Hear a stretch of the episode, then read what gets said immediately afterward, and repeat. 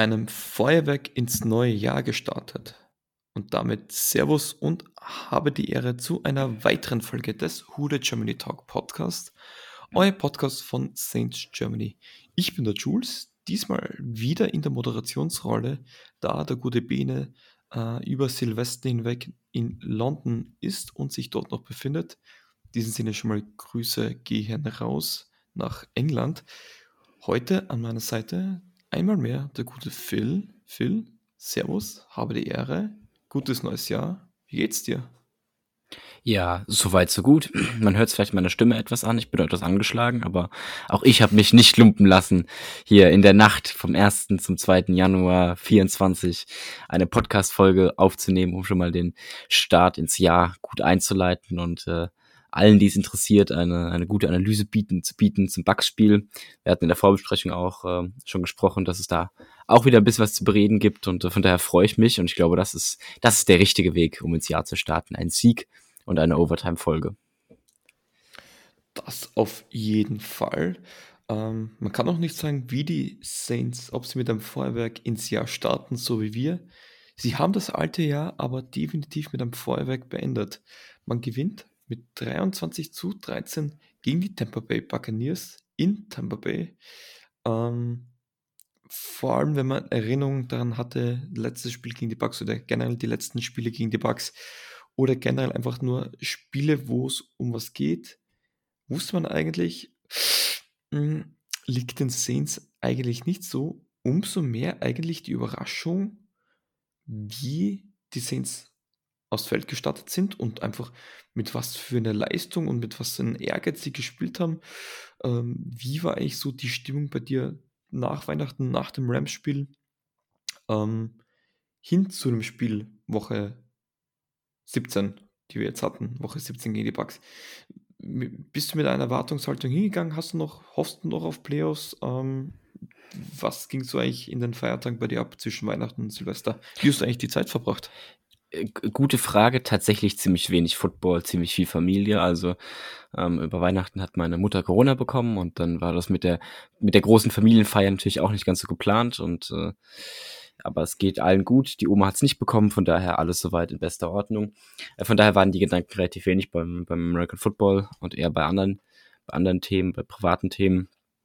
Aber nichtsdestotrotz war eine schöne, schöne Zeit, war zwischen den Jahren noch sehr erholsam, sehr entspannt. Ich konnte viel lesen. Ich komme natürlich ziemlich wenig dazu, im Alltag äh, mal in Bücher reinzuschnuppern. Das sollte man öfter machen, aber wie das so ist, auch in Zeiten von Social Media und äh, Fast Food Consumption im digitalen Netz mit Reels, TikToks und so weiter und so fort, äh, macht man dann doch ganz, äh, ganz, ganz wenig an ja, bildungsstiftenden Aktivitäten. Nichtsdestotrotz, die Stimmung nach dem Rams-Spiel war bei mir ja etwas getrübt. Ich, der Sieg gegen die Rams, der Sieg gegen die Rams wäre halt verdammt, verdammt wichtig gewesen. Wir sehen es auch jetzt. Hätten wir gegen die Rams gewonnen. Ich weiß, hätte, hätte Fahrradkette, aber hätten wir gegen die Rams gewonnen und gegen die Buccaneers, dann sehen, ich weiß, hätten wir, dann, dann, dann wären wir durch, oder?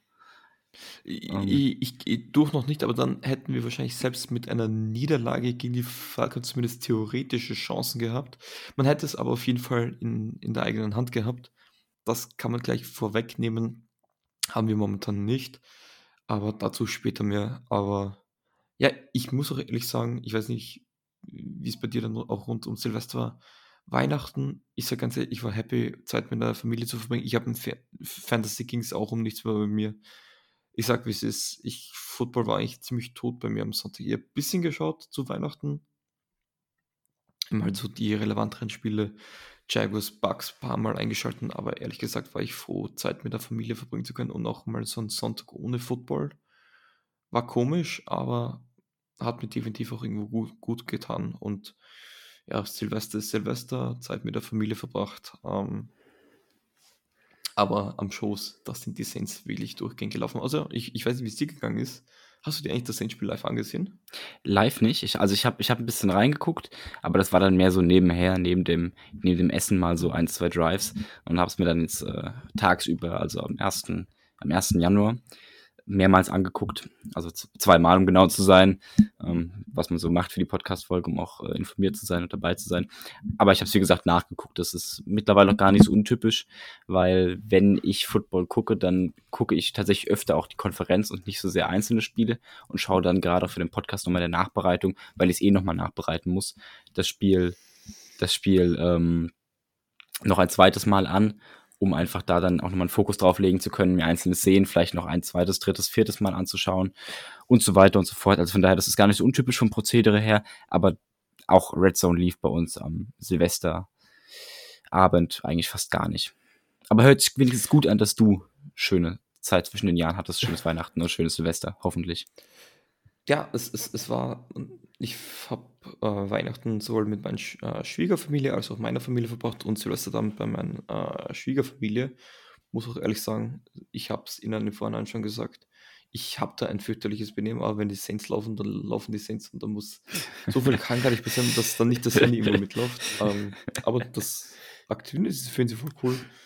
Ähm, sei ich hatte immer geschäftliche Gründe wegen dem Podcast-Business. muss da halt als Ausnahme her, als Ausrede herhalten. Nee, aber ich habe es mir tatsächlich angeschaut ähm, zum Raclette-Essen. Was hat es bei dir eigentlich zu Silvester zum Raclette, äh, zum Essen gegeben? Macht ihr da so eine große, großes Fest raus oder? Ja, wir wollten eigentlich. Wir waren eingeladen tatsächlich für ein, ein größeres Event. Das haben dann aber unsere Gastgeber abgesagt, weil sie krank geworden sind. Und dann gab es bei uns äh, American Style Burger. Um, oh aber in, in etwas hochwertiger. Also wir haben jetzt nicht die, die Fast Pellets und äh, Burger ähm, hier Brötchen rausgesucht, sondern schon richtige Vollkornbrötchen und so weiter und so fort. Also hochwertig und hatten dann ein, ein, ein Krimi-Dinner. Sehr zu empfehlen, sehr lustige Aktivität, gerade wenn man es dann rollenspielerisch aufzieht und äh, ja, haben dann da unseren Silvesterabend mit verbracht. Cool, dass du es ansprichst. Habe ich, oder meine Freundin hat sowas zum Geburt, äh, zu Weihnachten geschenkt bekommen. Haben uns überlegt, für Silvester, habe gedacht, das ist dann vielleicht doch zu stressig. Ähm, aber das wollen wir definitiv auch dann mal starten. Gut zu wissen. Krimi-Diener soll es jetzt aber nicht darum gehen in der Folge, sondern ums Spiel Saints gegen die Bucks. Ah, zuvor gibt es ein paar Neuigkeiten aus der NFL aber. Ähm, oder machen wir kurz die Saints News durch. Ryan Ramchick. Es wurde schon länger berichtet, er hat Probleme mit den Knien, er hat stetige Probleme mit den Knien, Schmerzen etc. Ist jetzt auf IR mit einer Season-Ending Injury quasi geht auch schon so weit, dass er sagt, die Karriere ist in Gefahr. Wo ich auch sagen muss, natürlich hätte das finanzielle Probleme für die Saints über qualitative, ähm, über, die, über den qualitativen Impact müssen wir gar nicht sprechen. Aber wenn es wirklich um die Zeit nach dem Football gibt, die deutlich länger ist als die Zeit im Football, muss ich ganz ehrlich sagen, alles muss man alles tun, damit er zumindest danach äh, so schmerzfrei wie möglich leben kann. Und wenn das heißt, eine Karriere verfrüht zu beenden, meine ich, dann muss man diesen Schritt leider gehen. Ich hoffe, es, dass es gut geht. Er wird jetzt, glaube ich, sich mal beraten lassen. Es wird OPs geben. Aber ja, für ihn, ich, ich persönlich hoffe nur, dass er eine schmerzfreie Zeit danach haben kann, weil Football ist vieles, Football ist toll, Football ist schön, aber Football ist bei weitem nicht allem. Ähm, ich weiß nicht, wie du es siehst, aber ist natürlich extrem bitter, wenn man solche Geschichten hört. Ja, natürlich. Also ähm, am Ende des Tages muss es er entscheiden, seine Familie, sein medizinischer Beraterstab, keine Ahnung, ob er da einen Privatarzt hat, ob er da bei den Saints-Team Arzt läuft, wie auch immer das, das dann genau abläuft. Und dann muss einfach die Entscheidung getroffen werden, die langfristig am sinnvollsten ist. Das war, da war Andrew Luck schon ein großes Vorbild. Und am Ende mhm. des Tages ist es halt so, also machen wir uns nichts vor, die Jungs haben auch Ram hat Millionen gescheffelt ähm, und gute Arbeit dafür geleistet. Aber am Ende des Tages, wenn du jetzt halt nicht zwei Saisons, ist, machen wir uns mal ganz ehrlich, in den nächsten zwei Saisons wird wohl eher kein Super Bowl nach äh, Nola kommen. Wofür dann? Also dann die 10, 15 Millionen mehr dafür, dass du dann vielleicht wirklich richtig, richtig Probleme kriegst in deinem späteren Leben. Das muss jeder für sich selber entscheiden, aber am Ende des Tages äh, ja, geht das Menschenleben und das in Würde altern und er hat noch ein paar Jahre hoffentlich äh, zu leben, dann vielleicht dann doch auch vor, vor ähm, dem Verbrennen in der Maschinerie NFL. Ja, nee, stimme ich dir zu, ist aber, glaube ich, auch eine extrem harte Entscheidung. Das sagt sich von, von uns leicht, aber das ist halt Football, das ist etwas, das darauf arbeitest du seit, seit du denk, denken kannst, arbeitest du darauf hin. Es ist nicht so, dass er sagt, das beginnt so im Jugendalter. Nee, seit die Kinder sind, dreht sich dort meistens schon alles um Football. College-Zeit ist wirklich alles anderes angenehm, dass du es dann einer der Besten werden kannst. Er war es, er war es teilweise auch in der NFL. Von dem her wünsche ich ihm nur das Beste. Ähm, ja, was gibt es sonst so für News? Wenig News rund um Marshall Latimore und Michael Thomas, ob sie zurückkommen werden für das letzte Spiel, ob sie von der IR genommen wird. Bleibt abzuwarten. Eligible sind sie auf jeden Fall. Ähm, ja, bleibt abzuwarten. Dann, was gibt es noch für News? Ähm, NFL News, hast du die Woche äh, gesehen? Hast du was angeschaut? Was blieb dir im Kopf? Ist Joe also, Flacco Comeback Player of the Year? Frage. Das ist das eine der beiden Punkte. Der zweite, auf den komme ich noch zurück. Joe Flacco, also Damar Hamlin hätte es sich verdient, aufgrund der Geschichte, aber nicht mehr aufgrund der Leistung. Einfach wahnsinnig, ja. wahnsinnig unterm Radar äh, bleibend, was auch vollkommen okay ist. Also das allein, allein das Comeback überhaupt hinzubekommen, ist schon phänomenal. Nichtsdestotrotz Joe Flacco, huiuiui, die Browns, hm? Und da tut doch dann dieser verdammte Deshaun Watson Trade nochmal umso mehr weh, wenn man bedenkt, eieiei, was ist denn da los? Ne, also wenn du siehst, wie viel die hergegeben haben und jetzt läuft mit dem verdammten Joe Flacco, den sie, keine Ahnung, kurz vorm Retirement nochmal erwischt haben, äh, ihre Offense rund wie, was weiß ich, was wie das Rad. Und eines der wenigen Teams in der AFC, die ich für wirklich, wirklich gefährlich halte, die sich auch eher unwahrscheinlich selber im Weg stehen und die einfach, wenn sie in die Playoffs kommen, Klammer auf, sind sie ja, ja. Richtig, richtig gefährlich werden können, wenn sie ihre, ihr, ihr, ihr Gas behalten können. Zweite Storyline, die vielleicht etwas schneller ist, bevor wir zur dritten kommen, weil ich glaube, für uns auch noch relevant ist. Äh, zweite Storyline, die Baltimore Ravens. Die Baltimore Ravens einfach auch ein saustarkes Team. Die Baltimore Ravens haben ja gegen die Miami Dolphins gespielt und vor, ich glaube, letzte Woche tatsächlich gegen die 49ers und beide Teams einfach weggefegt. Also die 49ers waren dann noch eher ein starkes Match. Die Dolphins hatten quasi gar keine Chance. Also das war ein, ein nicht, mal ein enges Spiel, es war einfach ein, ein Statement-Win. Und Lamar Jackson, ich habe es auch im Vorhinein schon angeteasert, gehört jetzt zu einem Elite-Kreis. Ich kann die Statline nicht mehr genau, aber ich glaube zweimal ein Spiel mit einem perfekten Passer-Rating in seiner Laufbahn. Zu dem Kreis gehört ansonsten nur Peyton Manning. Tom Brady. Äh, Tom Brady, genau. Drew Brees glaub, nicht tatsächlich. Ich glaube, der Marino. Der, der, ja, der Marino. Da gibt es, ich glaube, noch zwei Quarterbacks. Ähm, aber nichtsdestotrotz für einen Running Back äh, kein so schlechtes Achievement. Äh, all in all. Und, und das ist vielleicht der letzte Punkt, den ich ziemlich krass finde und da interessiert mich auch deine Meinung, die ganze Denver-Situation. Russell Wilson, der in Denver nun ja mehr oder weniger vor die Tür gesetzt worden ist von Sean Payton. Was sagst du dazu? Ähm, ja, es ist verrückt. Einfach, weil es darum geht, Geld zu sparen. Man kann sich über 30 Millionen damit ähm, sparen. Und ja, Football ist Money Business mit dem Cap Space. Es hat Vorteile, es hat Nachteile. Ja, ich bin gespannt, wo man äh, Russell Wilson nächstes Jahr sehen wird. Man wird ihn irgendwo sehen, definitiv. Einfach weil man ihn auch durch die Vertragsklauseln wahrscheinlich sehr billig kriegen kann. Ähm, ja, ziemlich spannend zum Sehen. Also generell, was so alles in der NFL momentan abgeht. Jeder kann gefühlt jeden schlagen.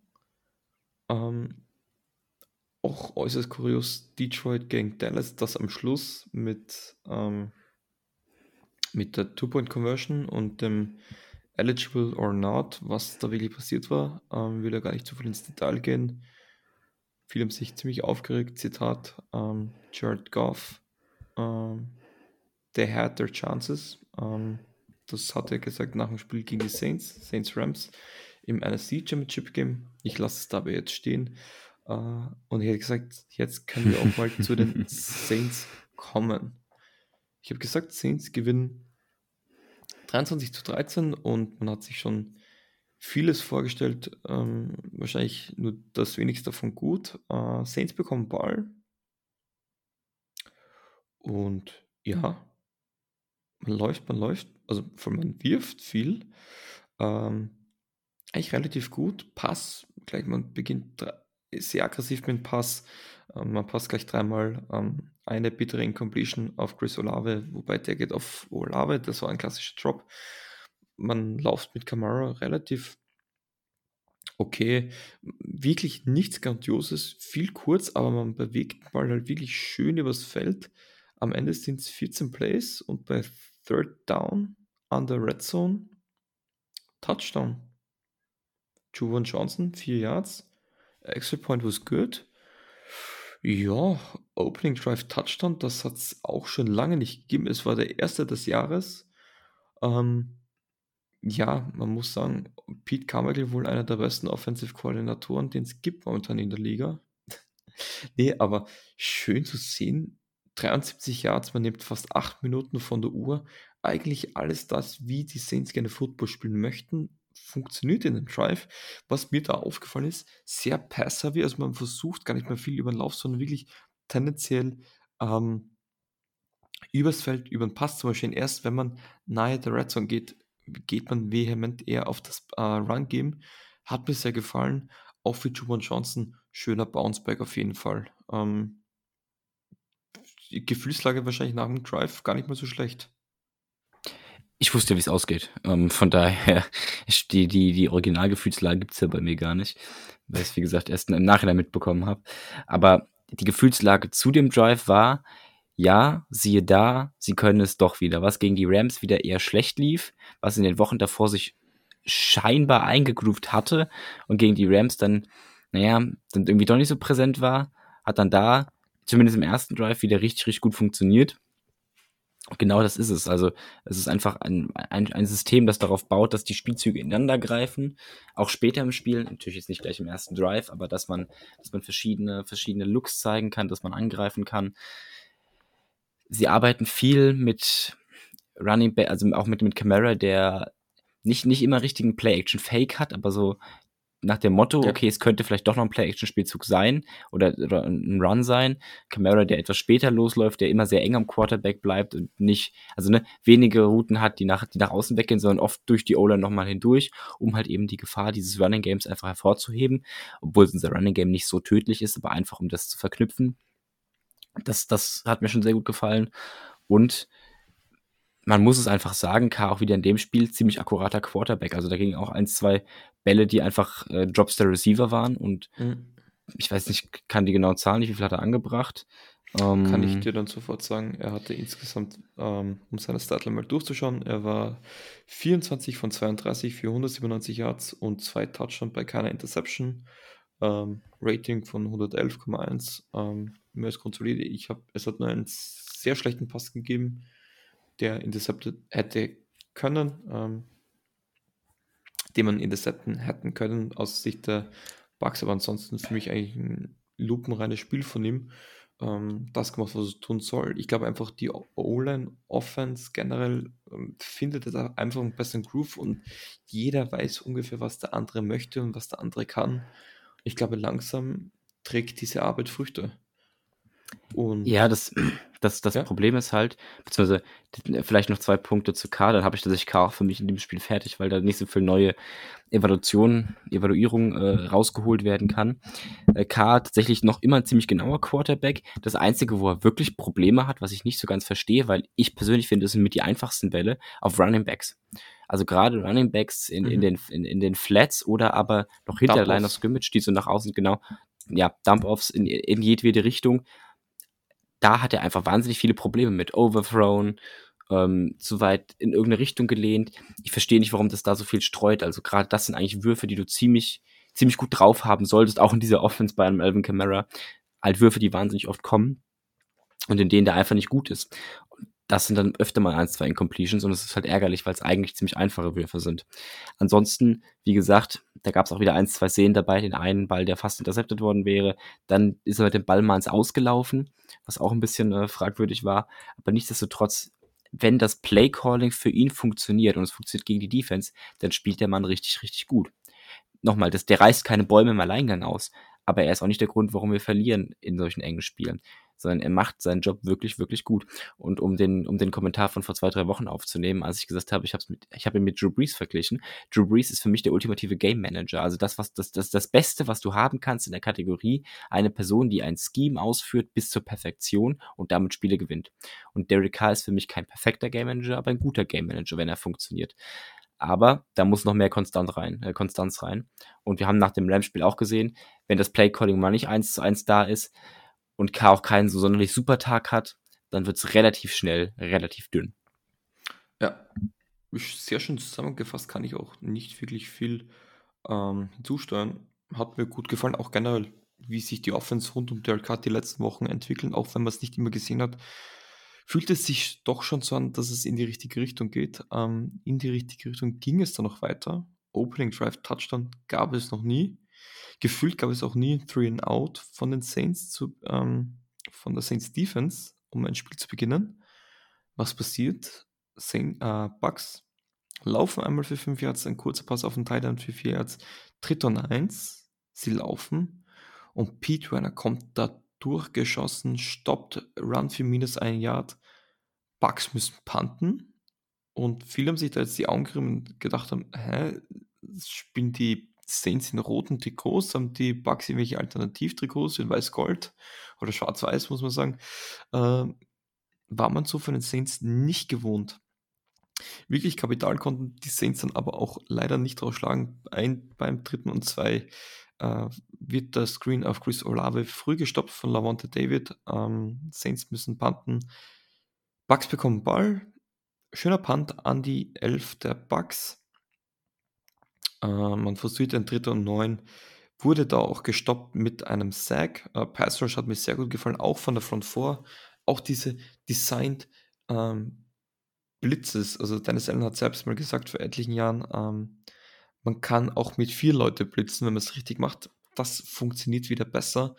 Ähm, das sei kommt zwar aber ein Face Mask von Brian Brisset wird da gecallt, der da beim oberen Gesichtsgitter greift, hängen bleibt. Ähm, so gibt es ein neues First Down. Auch da gleich im nächsten Play zusammen mit Pete Werner stoppen sie den Run für ein Yard. Eine, ähm, ein kurzer Pass gelingt wirklich, man ist wieder bei dritter und neun. Und ja, tiefer Pass. Ah ne, sorry, sorry, sorry, ich habe mich jetzt kurz verschaut. Ähm, 39, Mike Evans, viel vergessen, wie gut der eigentlich ist. Der hatte bisher jedes Jahr eine 1000-Yard-Season. Ähm, starkes Play für 33 Yards. Bugs beginnen zu marschieren, sind schon ähm, in, ja, Edge on the Field Goal Range, man ist schon in Saints Territory. Äh, Strafen forciert sie aber zurück.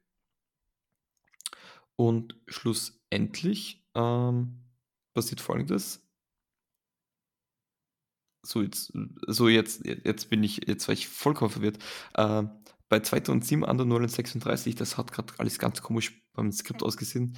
Ähm, Baker Mayfield wirft tief, wirft eigentlich für die Endzone auf Trey Palmer und Alonte Taylor mit seiner ersten Interception. Schönes Play. Alonte Taylor hat man zu Recht viel kritisiert. Man hat auch Dennis Allen kritisiert, warum er ihn Nickel aufstellen lässt. Ich meine, er ist Cornerback Nummer 3, dann sollte er auch diese Position spielen. Es waren viele Miss-Tackles. Ähm, schönes Play, man muss sagen, bis auf den Touch, den er zugelassen hat, hat er eigentlich einen sehr guten Tag. Man hat ihn viel kritisiert, aber ich möchte ihn auch da loben, wenn man es zu loben gibt. Ja, kann ich mich kann ich widersprechen. Lonzo Taylor war in den letzten Wochen so ein bisschen auch das Objekt der Defense, in dem ich mich abgearbeitet habe. War ein ordentliches Spiel, aber ein ordentliches Spiel alleine, das äh, reicht für mich noch nicht, um mich dazu überzeugen. Natürlich. Wir sind Natürlich. ja auch äh, harte, har harte und harsche Kritiker. Genau. Hart, aber herzlich. genau. Ähm, dann das, also im nächsten Drive kam für mich das Play, das Play des Jahres, kann ich jetzt schon sagen. Obwohl der Drive in einem Punt endet. Ähm, man beginnt an der eigenen 2-Yard-Line. Das kommt an der ersten und 1 mit First and 11 durch eine Vollstartstrafe. Ähm, ja, man ist bei Dritt und 8 an der New Orleans 4. Was passiert? Tiefer Ball über die Mitte auf Juwan Johnson und ich habe noch den Moment gesehen, wo er sich zum Ball streckt und ich habe genau gewusst, berühren kannst du ihn, aber den Ball wirst du nicht festhalten. Und ich weiß nicht wie, aber Juwan Johnson fängt den Ball. Und in dem Moment habe ich mir gedacht, ja, okay, das war ein starkes Play, aber das sah jetzt auch nicht grandios, grandios aus.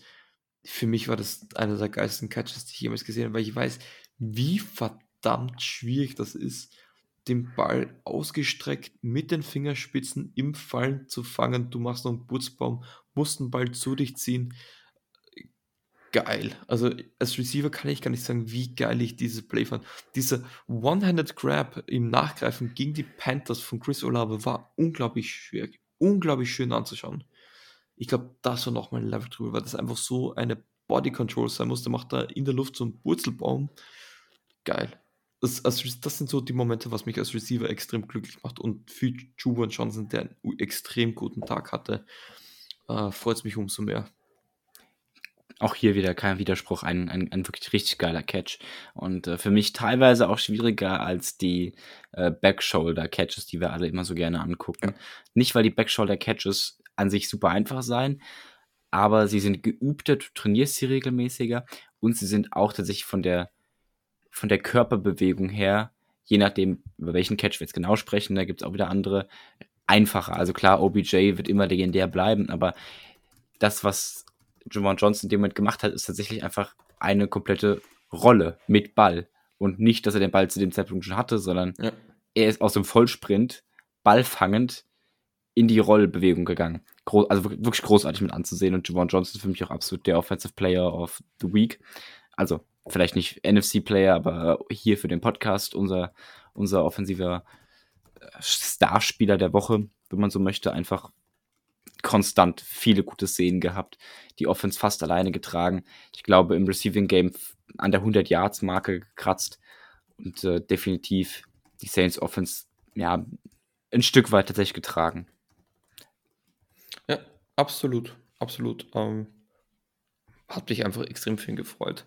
Schade, dass es erst so spät zur Saison geklickt hat. Ähm, schlussendlich muss aber an der Saints 42 gepantet werden. Ähm, Bucks bekommen wieder einen Ball nach Three and Out und Interception wird es diesmal wohl besser gehen. Pustekuchen, drei Plays für insgesamt minus drei Yards. Da schön zu sehen, der Run scheint man wirklich sensationell stoppen zu können bis daher. Äh, eine Strafe kommt dazu, man hat Incompletions forciert. Und ja, Saints bekommen den Ball in sehr gute Feldposition an der Saints 40 und geht los, wieder mit einem Pass auf Juwan Johnson, gleich für 12 Yards vom Punt nicht, ähm, nicht ablenken lassen.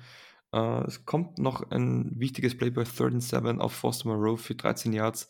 Also man hat wirklich die Titans versucht gut einzusetzen. Stichwort Titans. Ein wunderschönes Routenkonzept, direkt nach der Two-Minute-Warning. Ähm, findet Derek Carr auf eine Swing Route Taysom Hill für 22 Yards Fun Fact: äh, Taysom Hill hat so einen ähnlichen Touchdown gegen die Bucks schon einmal erzielt gehabt. Ähm, das war mit Andy Dalton sogar letztes Jahr, wenn ich mich nicht täusche, wo so ein Broken Play, Busted Coverage, keiner hat ihn gesehen. Das ist ein schönes Konzept. Ähm, du hast zwei Receiver auf der linken Seite. Beide laufen eine, eine Art Go-Route, also Taysom Hill läuft eine Swing Route, das heißt, er zieht nach außen und er stand tief und ähm, der zweite Receiver läuft das auch und zieht nicht ganz so sehr nach außen. Was du damit kreierst, ist ein Pickplay, eine Art, weil du schaffst einfach, ähm, der Defender von Taysom schafft es einfach nicht, die Leverage auf ihm zu haben, die er gern hätte. Ähm, ja, gut konzipiert, gut analysiert, auch im Filmroom, wunderschön executed und so schön kann er Football sein und plötzlich können wir ganz kurz über, über ja. eine Sache bei diesem Play noch reden? Ja. Über den wirklich, wirklich richtig guten Wurf von Derek Carr. Ja. Weil das, das geht mir halt, das geht mir so, das geht mir zu oft unter. Wir, wir kritisieren ständig, aber das ist ein Wurf, den macht dir halt auch nicht jeder Quarterback. So, den, den macht, den, so ein Wurf kommt wirklich nur von einem Quarterback, der wirklich auch was kann. Tief den das fällt runter wirklich genau. Das ist so Kategorie Geno Smith, der auch das Feld herunter wahnsinnig genau ist. Ähm, also wirklich mit wenig Risiko, sehr risikoarm, aber sehr präzise und sehr genau. Genau das, was die Offense in dem Moment gebraucht hat und äh, aus, aus kein, keine perfekte Balance, keinen perfekten Stand gehabt. Druck, ja, kann man mal machen. Absolut. Äh, nee, sehr schön. Äh, cool auch eingesetzt. Taysom wirklich als Titan scheint. Dachte mir nicht, dass das so funktionieren kann aus Wildert, aber er ist nicht ganz so verkehrt, glaube ich. So, plötzlich lag man mit 14-0 vorne. Und was passiert dann? Three and out von den Bugs. Sack von Sack Bauen. Ähm, Bugs müssen punten. Saints schaffen es dann sogar noch ein Field Goal inside the two minutes, also auch da nochmal Punkte aufs Scoreboard gebracht, äh, ist faktisch runtergelaufen, die Bugs haben nur noch einmal abgekniet. Ähm, sehr schön, wirklich, also die Hälfte war ja perfekt, ist immer so ein Superlativ, was ich nicht verwenden will, aber viel hat nicht mehr drauf gefehlt. Das einzig Negative im letzten Drive hat sich Aaron Kamara verletzt. Es ist da die News gekommen, er ist Day-to-Day. -Day. Ähm, High Ankle Sprain wird wahrscheinlich low, äh, äh, nicht ganz so tragisch gewesen sein.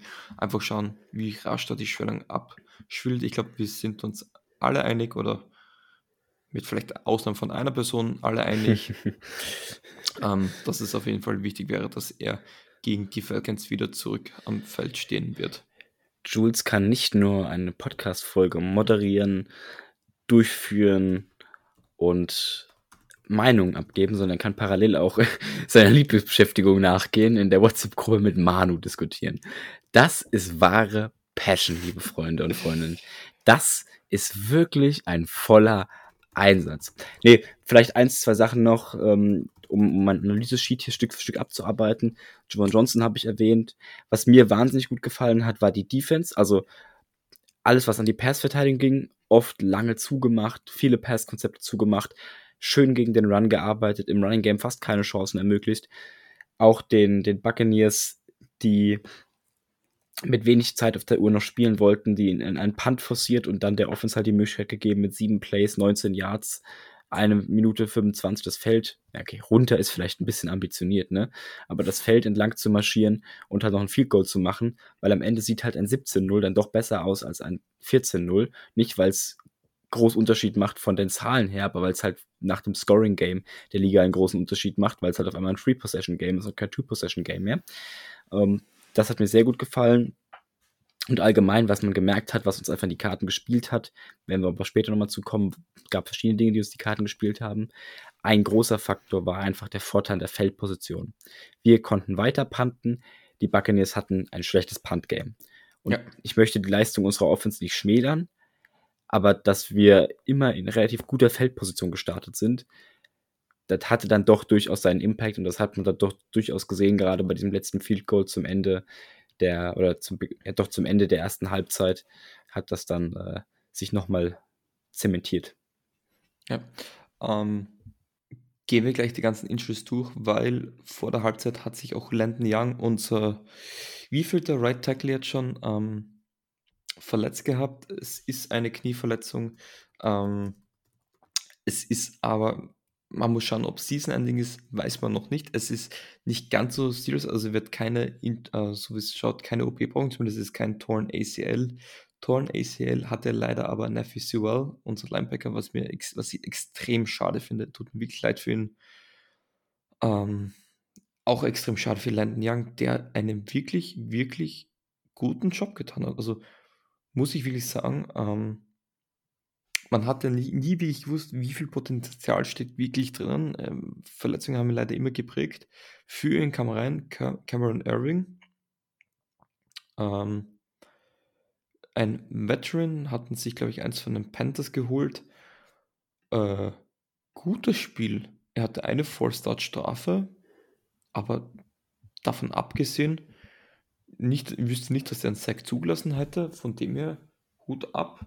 Next Man Up Mentality. Generell, ähm, was ne, nee, den Take halte ich mir sehr, äh, für den Schluss auf, weil ähm, das wird dann später noch relevant. Äh, starten wir in die zweite Halbzeit rein. Bugs bekommen Ball, three and out. Also es, es klingt eigentlich, es war eigentlich so das verkehrte Spiel wie zum ersten Spiel. Ähm, Saints gegen Bucks, wo bei den Saints einfach gar nichts ging. Baker Mayfield, äh, einen Tag zum Vergessen. Äh, Punt auch nur für 37 Yards. Also du sagst, Punt Game fürchterlich. Ich muss sagen, Lou Hadley hatte wirklich einen guten Tag. Vielleicht verhältnismäßig guten Tag. Aber ich finde, die Punts hatten eine bessere Hangtime. Er hatte weniger diese College-Style-Punting, wie, wie diese ähm, Torhüter beim Ausschlag. Gefiel mir. Gefiel mir wirklich gut. Ist zumindest ein Schritt in die richtige Richtung und sagt etwas, womit man arbeiten kann. Aber nicht wirklich viel besser arbeiten konnten die Saints, die aufgrund einer Force-Strafe gleich mal bei 1. und 15 angelangt sind. Äh, Run-Game hat man versucht, ist auch nicht wirklich reingekommen. Ähm, ein Kurzpass auf einen Prentice verkürzt zumindest das ähm, Fourth Down, dass man zumindest eine etwas bessere Feldposition punten kann. Man puntet immerhin ähm, inside the 20 und die Bucks starten dann nach einem kurzen Return an die 22-Yard-Line. So, eins kann man sagen, es ist kein Three and Out von den Bucks. Ganz im Gegenteil. Äh, bei zweiter und zwei schöner Lauf eigentlich von Rashad, Rashad White für einen First Down für über 16 Yards. War eigentlich nahe an der Seite und dann plötzlich, zack, Fumble. Jonathan Abram, über den werden wir heute auch noch viel sprechen, äh, schlägt den Ball raus, wird sofort recovered von Demario Davis, der das Ganze auch dann noch äh, für, ähm, äh, für 20 Yards retourniert. Und plötzlich haben die Saints einen Ball an der New Orleans 45. Das, das war so jetzt noch nicht spielentscheidend, aber schon der erste Sargnagel von vielen, weil das tut dir halt wirklich weh, weil das war wirklich so der erste Drive, er ging für 51 Yards, man hat den Ball gut bewegen können, ähm, von der eigenen 22 aus war man in Saints Territory und dann so ein Play, äh, das tut natürlich extrem weh. Ja, absolut, also über Abram werden wir nochmal reden müssen auch, äh, aufgrund der, der Actions, die er auf dem Feld getätigt hat. Wahnsinnig cool anzusehen. Ähm, war mir jetzt so, oder ich glaube, ist, ist nicht vorgesehen als der Impact-Player in der Saints-Strategie, den er dann aber am Ende geleistet hat. War sehr gut anzusehen. Natürlich muss man auch hier sagen, da war ein bisschen Glück dabei, wie bei allem. Also wir hatten jetzt das ja. endlich, end, endlich mal Turnover-Glück mit am Ende des Tages vier generierten Turnovern gegenüber null das ist schon sehr, sehr glücklich. Das hat das Spiel am Ende auch nochmal entschieden. Die Buccaneers waren da doch dann gegen Ende, aber da kommen wir dazu nochmal auf den Weg, vielleicht auch das Spiel zu drehen, hatten dann, wie gesagt, auch so ein bisschen Turnover-Pech, was uns dann die Karten gespielt hat. Nichtsdestotrotz, richtig gutes Play. Und bleibt bei meiner These, die Defense war bis auf die D-Line, die das Sack-Game nicht so ganz hinbekommen hat und es nicht geschafft hat, relativ, also relativ gesehen genügend Pressure aufzubauen auf Baker Mayfield. Ähm, der Rest der Defense war super, also Secondary gegen den Lauf, Passverteidigung und so weiter und so fort. Bis so Anfang Viertel, Anfang viertes Viertel. Äh, bis dahin war die Defense wirklich richtig, richtig, richtig gut. Also wo ich, stimme ich dir ähm, eigentlich in allem zu, wo ich aber die Dealer loben muss, ist erstens gegen Lauf viel besser und auch so beim Pass Rush, ja, er war nicht immer da, aber er war deutlich besser und man hat ähm, Baker Mayfield contain können. Also selten eigentlich, dass irgendwie ausgebrochen ist, dass er jetzt dann Big Play machen kann. Hat er dann meistens bei Third and 13, wie wir es dann im nächsten Drive sehen werden, immer nur auf Checkdowns zurückwerfen können. Also Baker Mayfield konnte man absolut aus dem Spiel nehmen. Ähm, wie ist der Drive geändert? Ähm, leider nicht am Touchen, aber es hat für Punkte dennoch gereicht. Ähm, man kommt in die Red Zone, man kommt bis an die Tampa Bay 14, dann ähm, Äh, ja, erst am 14. Da hat es ein bisschen gestault. Der Run-Game hat dort auch nicht mehr so funktioniert. Äh, hat man auch gedacht, weil man auch bei 2. und 10 gelaufen ist mit den Gedanken, Checkdowns bei Third Down. Langsam ist die Uhrzeit dein Freund. Und wenn du laust und Punktes und Field Goals erzielst, reicht dir das auch. Muss dazu sagen, da ist es dann gestanden 20 zu 0. Also auch Three and Outs sind jetzt nicht mehr völlige Katastrophe, wenn du schon beginnen kannst, äh, die Zeit runterzulaufen lassen, weil einfach die Zeit dein Freund ist bei Two-Score-Games, Three-Score-Games. Spiel ist deswegen aber noch nicht vorbei. Und dann geschah das einmal, was ich gesagt habe. Ähm, gut gespielt von den, äh, von den Saints. Sie marschieren, konnten über Godwin einen First Down erzielen, der bis dahin aber völlig abgeschaltet war, also gar nicht vorkam, der für uns gerne mal das Genick bricht. Äh, bei 2 und 3 wird Baker Mayfield dann gesagt von Brian Brzee, der auch einen sehr guten Tag hatte. Und das ist dann halt gutes Containment, gute Coverage, äh, Druck war da, Baker Mayfield kann nur Checkdowns werfen und bei 3 und 13 ein Checkdown auf 4-4 jetzt reicht dann halt nicht. Und das Spiel wird immer zerfahrener. Saints panten, versuchen Zeit ein bisschen zu kontrollieren. Ähm, dann die Bugs wieder am Ball, äh, können ein bisschen Ball bewegen, schaffen First Down. Dann eigentlich so aus dem Nichts, wo man dacht, gedacht hat, so jetzt müsste, also wir sind Beginn viertes Quarter, jetzt muss ein Score her. Bei ersten Sinn wirft Baker Mayfield äh, plötzlich ähm, Richtung Moore und wird intercepted von Jonathan Abram. Man muss dazu sagen, der Ball wurde getippt. Ganz, ganz leicht, hat vielleicht gereicht. Äh, Jonathan Abram hat den Vorzug bekommen zu Joan Howden und ähm, Marcus May. Ja, war auf jeden Fall nicht verkehrt. Hat gezeigt, war ich am Practice Squad die längste Zeit äh, schön anzusehen. Next Man Up Mentality. Es hat jeder wirklich alles gegeben und die Saints haben wirklich gezeigt, was passiert, wenn alle Units mal ordentlich zusammenspielen. Ja, absolut. Also gibt es keinen keinen Widerspruch. Es, wie gesagt, ich, ich bin mir nicht ganz sicher, wie das Spiel am Ende ausgegangen wäre, wenn wir weniger Turnover-Glück gehabt hätten. Mhm. Das, hat, das war schon ein großer Impact.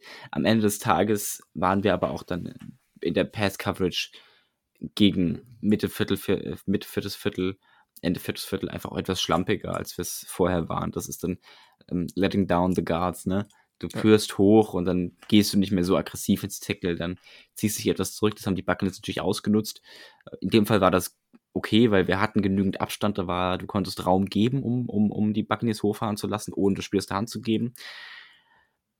Aber ich würde es jetzt nicht ständig ausprobieren. Also es gibt noch ein paar Baustellen, aber es war tatsächlich ein ziemlich, ziemlich gutes Spiel. Und die Buccaneers sind für mich auch ein Team gewesen bis hierhin, das ich für sehr stark empfunden habe von dem, was ich gesehen habe.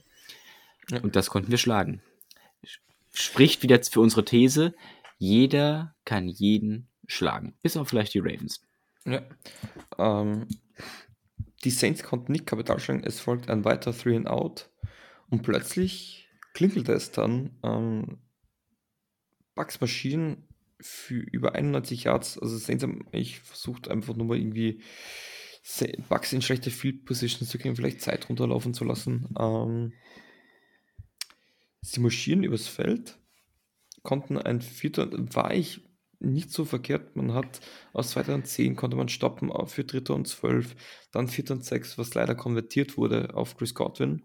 Und dann bei, bei First and Ten, schöner Pass über die Mitte auf Jay Palmer für 22 Yards, Touchdown. Ähm, Alon Taylor wurde geschlagen. Äh, ja, gutes Play vom Receiver wenn er einen perfekten Tag hat, schlägt er dann Ball auch noch raus. War schade, weil er ansonsten eigentlich einen guten Tag hatte. Ja, und plötzlich stand es nur noch unter Anführungsstrichen 20 zu 7. Ähm, was passiert? Saints können nochmal scoren, erzielen ein Field Goal hier, was insofern schön langer Drive, man konnte, äh, man konnte immer äh, Third Down konvertieren. Ähm, man konnte das Feld bewegen, man ist wieder an der Red Zone. Schade, dass man hier es schlussendlich nicht geschafft hat, ähm, noch zu scoren. Dritter und sechs wird gestoppt bei vierter und eins. Äh, entscheidet man sich dafür, ähm, das Field Goal zu nehmen. Man versucht sie noch in ein Offside zu locken. Da die Frage, ähm, es steht 20 zu 7, es, ist, es sind 13 Punkte. Es ist auch mit einem Field Goal äh, ein Two-Score-Game. Wir sind kurz vor Ende der zweiten, äh, der, kurz vor Ende des Spiels vier Minuten noch im vierten Quarter. Überlegst du dir, einen vierten auszuspielen? Da du sagst, selbst wenn es nicht aufgeht, müssen sie ähm, 85 Yards äh, ablegen? Ja. Kann man machen. Also klar, du kannst auf die Punkte gehen und in dem Fall hast du halt mit dem, mit dem Field Goal es halt geschafft, nochmal die Distanz zu vergrößern und halt aus einem 20-7 äh, halt ein 23-7 zu machen, was per se jetzt auch keine schlechte Entscheidung ist, ne? 14-21. Ähm, aber pff, ich würde sagen, es gehopst wie gesprungen. Es hat, es, beide Strategien haben eine valide Grundidee dran. Und das ist halt der, die Frage, wie du, dich äh, also wie, wie, du dich wohlfühlst. Ich tatsächlich hätte es vermutlich ausgespielt, weil die Offense an dem Tag rund gelaufen ist äh, und weil die Defense auch sehr stark war. Aber ich verstehe, dass du sagst, okay, hör zu, wir gehen den klassisch konservativen Weg, wir nehmen die Punkte mit, die wir mitnehmen können. Wir wollen die Playoffs unbedingt, also sehen wir jetzt hierzu, dass wir nichts anbrennen lassen. Nicht, dass am Ende heißt, aufgrund der Aktion haben wir es verloren, sondern dann spielen wir halt nicht unseren vierten aus, sondern gehen aufs Field Goal. Ich verstehe, dass sie, ähm, dass sie gekickt haben. Ich sage, mit Alvin Kamara hätten sie ihn ausgespielt. Was man halt gesehen hat, war die Offense vor Alvin Kamara und nach Alvin Kamara. Das war ein Wahnsinn. Diesen Unterschied zeigt mir auch, wie wichtig den Saints ein Run-Game ist und wie sehr ihnen das Run-Game ähm, fehlt. Wenn man sich das anschaut, äh, er hat sich quasi zum Ende der ersten Halbzeit verletzt.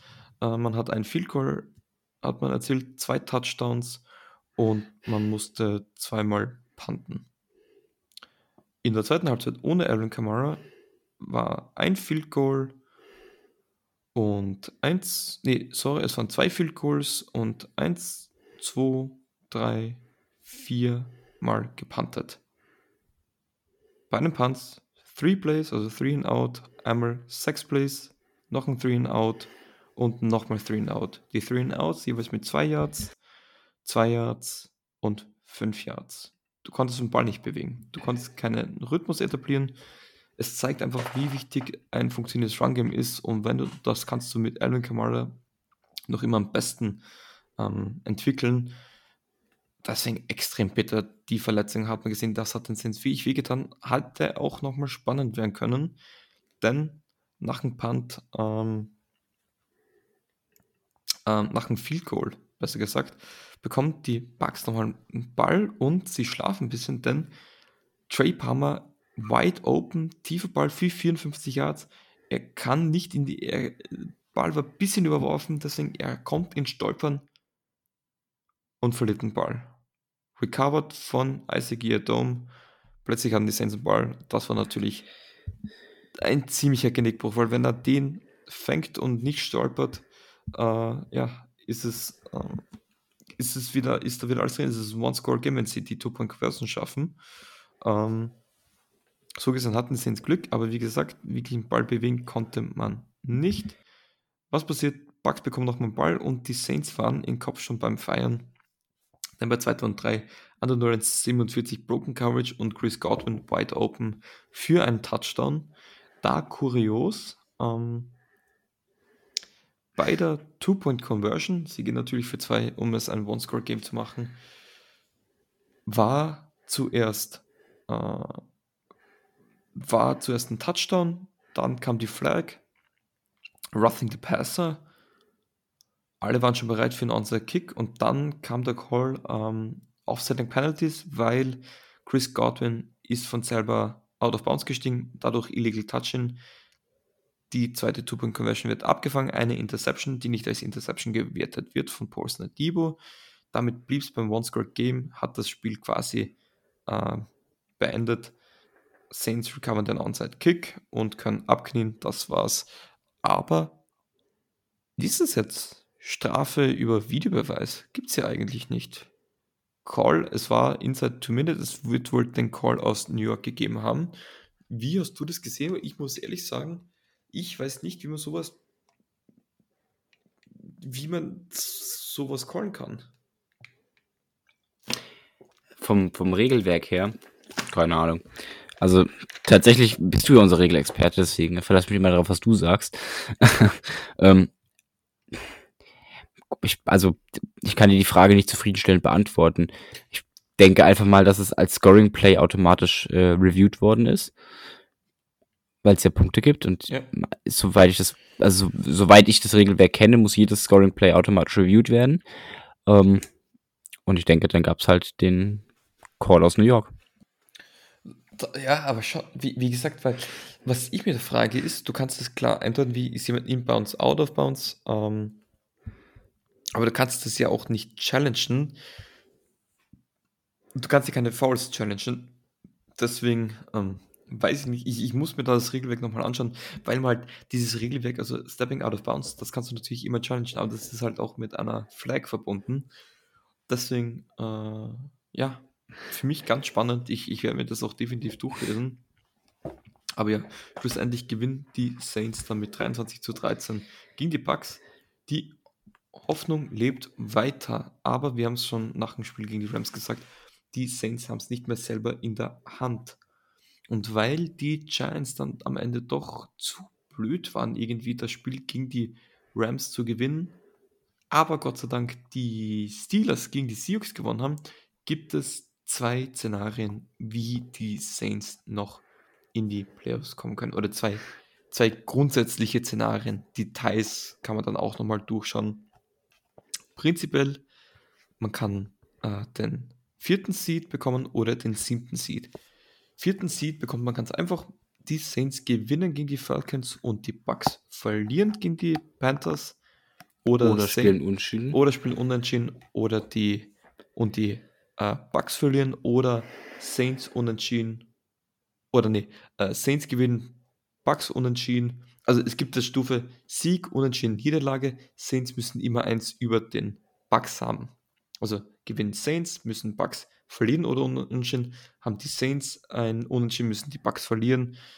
Äh, verlieren die Saints, haben sie gar keine Chance mehr. Also sie müssen gewinnen oder unentschieden spielen. Wenn das der Fall sein sollte, gewinnen sie die Division, haben mindestens ein Heimspiel. Das zweite Szenario ist ein bisschen komplizierter, ist für mich vielleicht sogar das etwas wahrscheinlichere. Die Saints gewinnen gegen die Falcons und gleichzeitig verlieren die Seahawks gegen die Cardinals und die Packers verlieren gegen die Bears. Auch hier wird das gleiche. Ähm, wenn die Saints gewinnen, reicht es, wenn die Seahawks und die Packers unentschieden spielen. Ähm, sollten die Saints unentschieden spielen, müssen Packers und Seahawks verlieren. Ist ein bisschen kompliziert. Wir haben es in den ganzen Communities von Saints Germany ähm, nochmal aufgelistet. Schaut da gerne vorbei, wenn ihr euch das nochmal in Ruhe durchlesen wollt. Ähm, ja, viele wissen nicht, wie sie so stehen sollen. Ähm, ich werde dich auch gleich fragen, wie du dazu, ähm, dazu stehst. Ich muss sagen, Jeff Novak für mich hat es ähm, am besten äh, gesagt oder hat es am besten ähm, in Worte gefasst. Er hat getwittert, oder ja, getwittert, ich nenne es jetzt einfach, wie es ist. Für mich ist Twitter a good example of why most people disagree with me on this app. Dann rede er weiter, ähm, quasi übersetzt. Du kannst entweder traurig sein, du kannst angefressen sein, du, ähm, du kannst dich aufregen, dass die Saints nicht wirklich unter Anführungsstrichen eine reale Chance haben. Oder du kannst dich einfach darüber freuen, dass es ein wichtiges Spiel zu sehen gibt in Woche 18. Es bleibt jedem selber überlassen. Ich gebe mit zweiteren, es gibt was zum Schauen, es gibt was zum Hoffen. Und ja, ich freue mich einfach drauf. Wie siehst du das Ganze mit, oh, realistische Chance in Playoffs, keine Chance, Draftpick, Pipapo, wie siehst du und du das Ganze?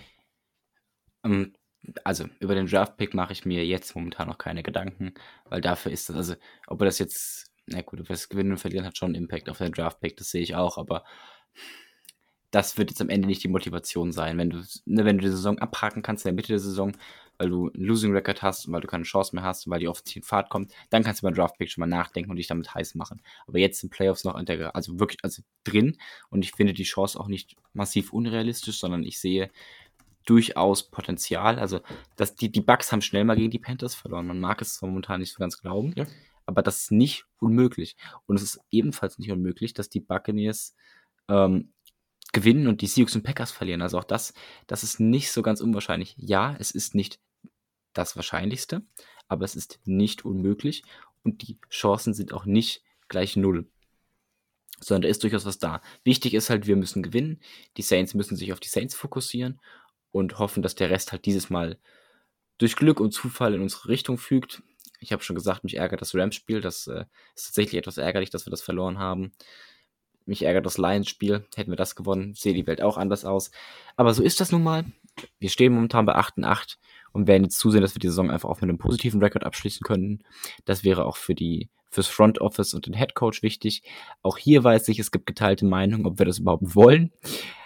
Aber nichtsdestotrotz, momentan ist das das äh, Regime in, äh, in Charge. Das unterstützen wir und dementsprechend wollen wir natürlich auch hoffen, dass die einen guten Rekord bekommen und dass das dementsprechend auch ihre Arbeit unterstützt. Vielleicht nicht an der offensiven Koordinationsstelle, aber ansonsten finde ich, ist das jetzt auch nicht so das absolute Desaster, was über die Saison zusammengekommen ist. Ich, ich sage auch ganz ehrlich, ich, ich will mich damit erst in der Offseason wirklich, wenn kein Football mehr gespielt wird, dafür ist die Zeit da, die ist eh lang genug, wo man sich das zu Genüge ähm, besprechen kann, woran es dann wirklich gelegen hat, wie das alte Zitat schon sagt. Muss aber dazu sagen, erstens, wie du sagst, nicht unmöglich. Bucks gegen Panthers äh, vor circa genau einem Monat, das war am 3. Dezember. Das war ein Drei-Punkte-Spiel, was die Bucks gewonnen haben. Und weil man den Saints immer vorwirft, ja, Saints haben nichts in Playoffs verloren, sind was 1 und 5 gegen Teams mit Winning Record. Die Bucks stehen 1 und 6 gegen Teams mit Winning Record in dem Jahr. Wolltest du gesagt ja. haben. Gesagt, ich bin da voll bei dir. ich, ich, sage nicht, dass das unsere Situation nicht schöner macht. Ich sage nur, wir sind nicht das einzige, wir sind nicht die einzigen Mannschaft mit dem Problem. Äh, die, die, Eagles haben vier der letzten fünf Spiele verloren. Ähm, da wollte ich, da, auf, das, auf das Thema wollte ich gerade einhopsen. Dieses Jahr ist so Halligalli, mal die oben, mal der oben, mal das oben. Nach der Logik hätten die Eagles momentan gar nichts in den Playoffs verloren. Und auch wenn ich die Eagles für sehr, sehr kalt gerade halte, warte mal ab, wenn die in den Playoffs sind. Warte mal ab, wenn die sich jetzt letzte Spielwoche nochmal Kopf frei machen das ist nicht festgeschrieben, dass die 49ers in den Super Bowl marschieren. Da glaubt ihr aber, da haben die Cowboys, da haben die Eagles und so weiter und so fort, die Lions, alle noch ein Wörtchen mitzureden. Also das ist, äh, ist not so safe. Von daher, wir werden mal sehen, was dabei rumkommt. Und auch die Saints haben bewiesen, gegen die Buccaneers gut gespielt, gegen die Lions nicht schlecht gespielt, am Ende Pech gehabt. Ja. Auch die Saints können an einem guten Tag schlechte Teams ja. mit einem schlechten Tag oder auch gute Teams mit einem schlechten Tag durchaus mal schlagen. Ich will nicht sagen, dass es für den ganz großen Wurf reicht, dafür sind wir zu inkonstant. Aber mit ein bisschen Glück oder einem Heimspiel im Superdome, wo dann auch ein paar mehr Leute hinkommen werden, dass es schließlich Playoffs sind, da ist einiges möglich. Also es ist nicht so, als ob wir da, wir, wir reden da viel zu oft, viel zu negativ. Nochmal, ja wenn, die, wenn der FC Saarbrücken, ich weiß, das ist jetzt für dich äh, aus Österreich betrachtet äh, nur so semi-relevant, aber wenn der FC Saarbrücken gesagt hätte, ja, gegen die Bayern treten wir nicht an, dann verlieren wir so oder so, kriegen wir aufs Maul, ja. Ja, wir hätten ein Wunder verpasst. Und der FC Saarbrücken hat schon zwei Wunder geschafft. Ich will es nur gesagt haben. Zwei, ne? Sehe ich da ein bisschen bekennende Farbe? Nee, das ich gar nicht. Also ich, ich, ich komme ich komm ja aus der Beispiel. Region, mehr oder weniger. Ähm, von daher ist es jetzt nicht so ganz entfernt. Aber ich bin Werder Bremen-Fan. Ich oute mich jetzt einfach mal. Sympath von daher. Sehr, sehr, sehr sympathisch.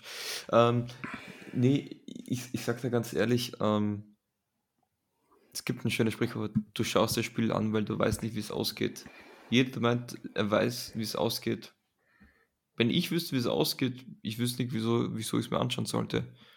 Ja, es gibt Leute, es gibt doch nichts als jetzt mal ganz ehrlich, raffen wir uns mal alle auf. Es gibt doch nichts Geileres als die Underdog-Geschichten im Sport. Also, also hm? nochmal. Joe Flacco. Joe Flacco. Was glaubt ihr, was glaubt ihr, warum Bundesliga so langweilig ist? Ich, wir schweifen gerade voll vom Thema, aber ich bin mir klar, aber was glaubt ihr, warum Bundesliga so langweilig ist? Weil dieselbe, weil dasselbe Team jedes Jahr, Jahr um Jahr gewinnt, weil sie einen riesen Wettbewerbsvorteil haben. Ja, ja, ja. ja. ja. Mal gucken, ob Bayern nicht, egal, das ist, wir fangen mal an mit Wirtschaft, das lassen wir schön bleiben.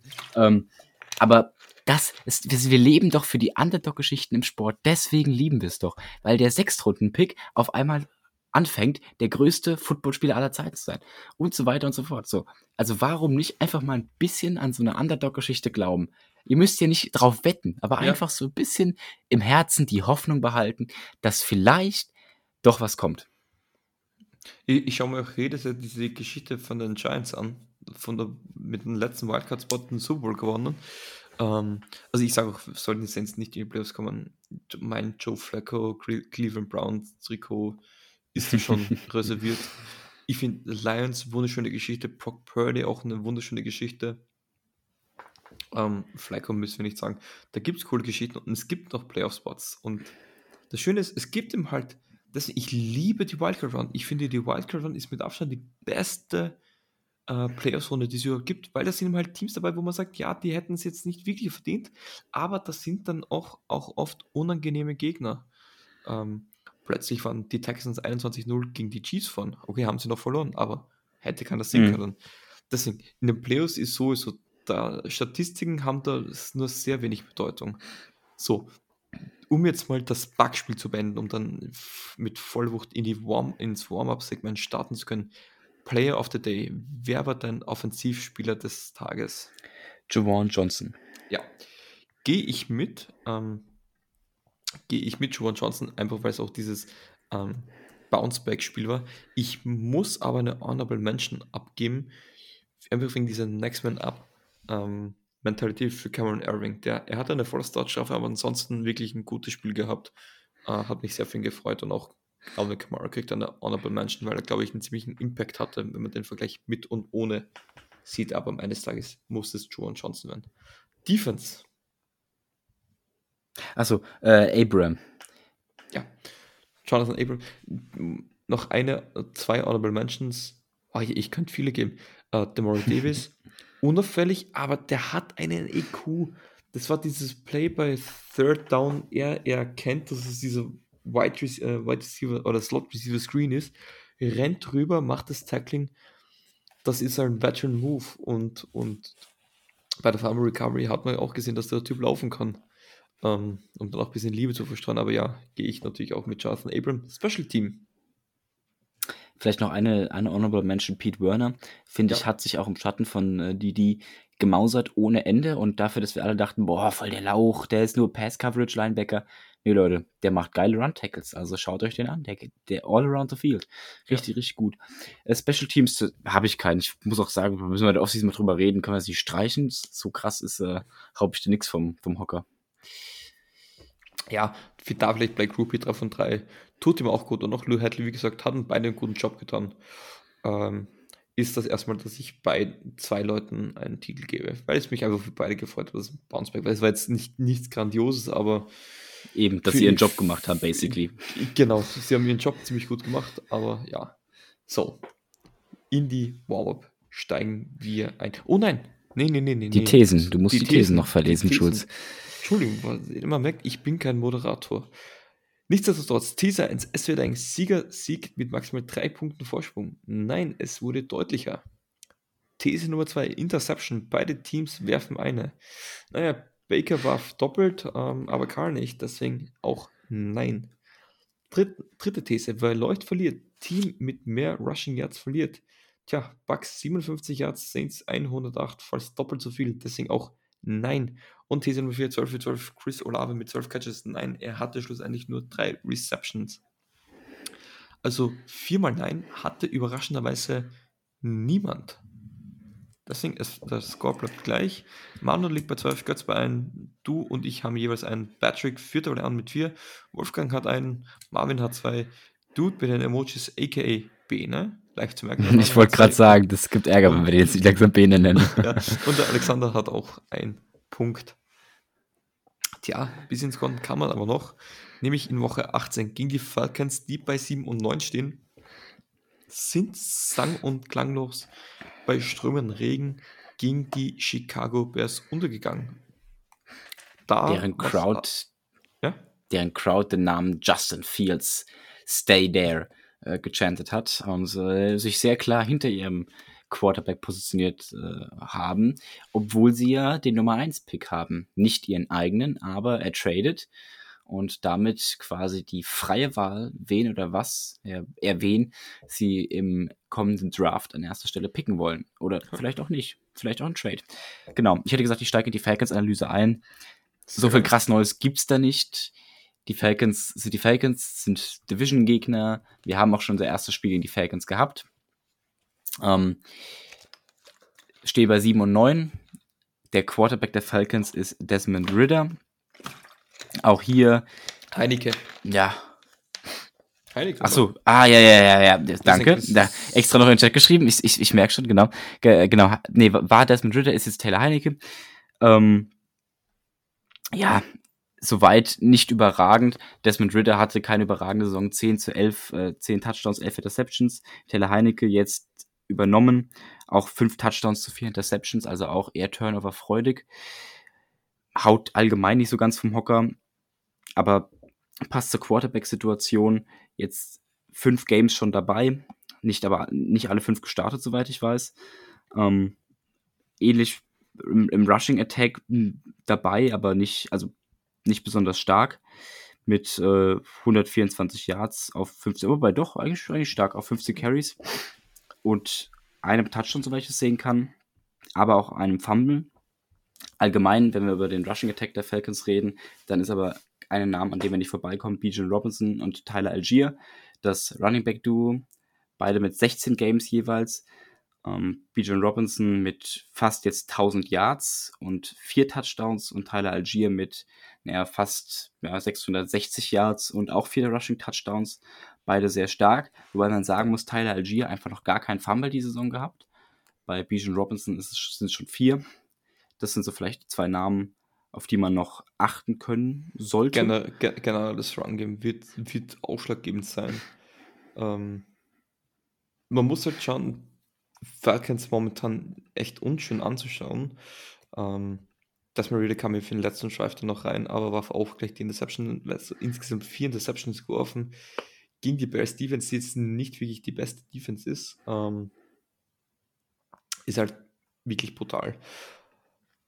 Spannend für mich wird es wirklich sein, dieses Run-Game. Dies, dieses One-Two-Punch ähm, mit Tyler Algier und Bijan Robinson. Dass es funktioniert, sieht man auch mit, mit Taylor Heinecke. Sie hatten äh, 134 Yards am Boden mit einem Average von 5,6. Das ist halt ungemütlich. Das ist gefährlich, weil auch Tyler Heinecke ähm, kann den Ball laufen und die Saints haben ein Problem mit Callback Containment. Pass Rush war die letzten Wochen definitiv besser mit Giants, Rams vielleicht nicht so und jetzt gegen die Bucks. Glaubst du, hängt das damit zusammen, dass wir jetzt gegen nicht ganz so die mobilisten QBs gespielt haben oder glaubst du wirklich, dass dann Step-Up, ähm, dass es dann Step-Up gegeben hat? Sprich, kannst du dir vorstellen, dass wir einen mobilen Quarterback besser containen können, egal ob das jetzt Desmond Ritter oder Tyler, äh, Taylor Heinecke ist? Wir wissen es nicht, was es ist. Wir werden es wir rausfinden. Ähm, ich, ich persönlich rechne ja mit Ritter, aber wir werden, wir werden sehen, wer von beiden startet. Ähm, ich, ich, ich, weiß nicht, ist die Entscheidung da schon getroffen? Ich habe nichts mitbekommen, aber we will see. Da haben sich nämlich beide nicht so sehr mit Ruhm bekleckert über die letzten Wochen. Nicht wirklich. Ich, ich will nicht beschreien, dass wir besser sind. Ich glaube es auch nicht. Ich glaube, das waren jetzt einfach Momentaufnahmen, dass wir halt auch eher unmobile Quarterbacks hatten. Quarterbacks, mit denen die D-Liner mithalten konnten wir werden sehen. Also ich, ich bin da nicht so optimistisch. Ich glaube, dass mobile Quarterbacks nach wie vor eine unserer stärksten Schwächen sind. Wir hatten ja das Spiel, ich weiß nicht, gegen, ich glaube gegen die Giants war das, wo wir DeVito äh, öfter mal haben auch laufen lassen. Einfach weil übers Passing Game nichts funktioniert hat und dann war das auch nicht so tödlich, dass er selber gelaufen ist. Aber nichtsdestotrotz es wäre auch nicht so gewesen, als ob wir das krass verhindert hätten können, dass er so viel gelaufen ist. Also es war mehr so, ja, okay, dann lauf halt, wir nehmen dir halt den Passing, äh, das, das Passing-Game weg. Aber es war jetzt auch nicht so, als ob wir den einfach freiwillig haben laufen lassen, sondern das war dann schon, na gut, der war einfach einen Zacken schneller. Ja. Also von daher, wir werden, wir werden sehen, ob wir uns gegen die mobilen Quarterbacks äh, aufgerappelt bekommen. Ansonsten im, im Passing-Game noch Drake London und Kyle Pitts hervorzuheben, die auch beide, ja, durchschnittliche Saisons spielen. Mit Defensiv, unterschiedlichen Quarterbacks, muss man dazu sagen, aber.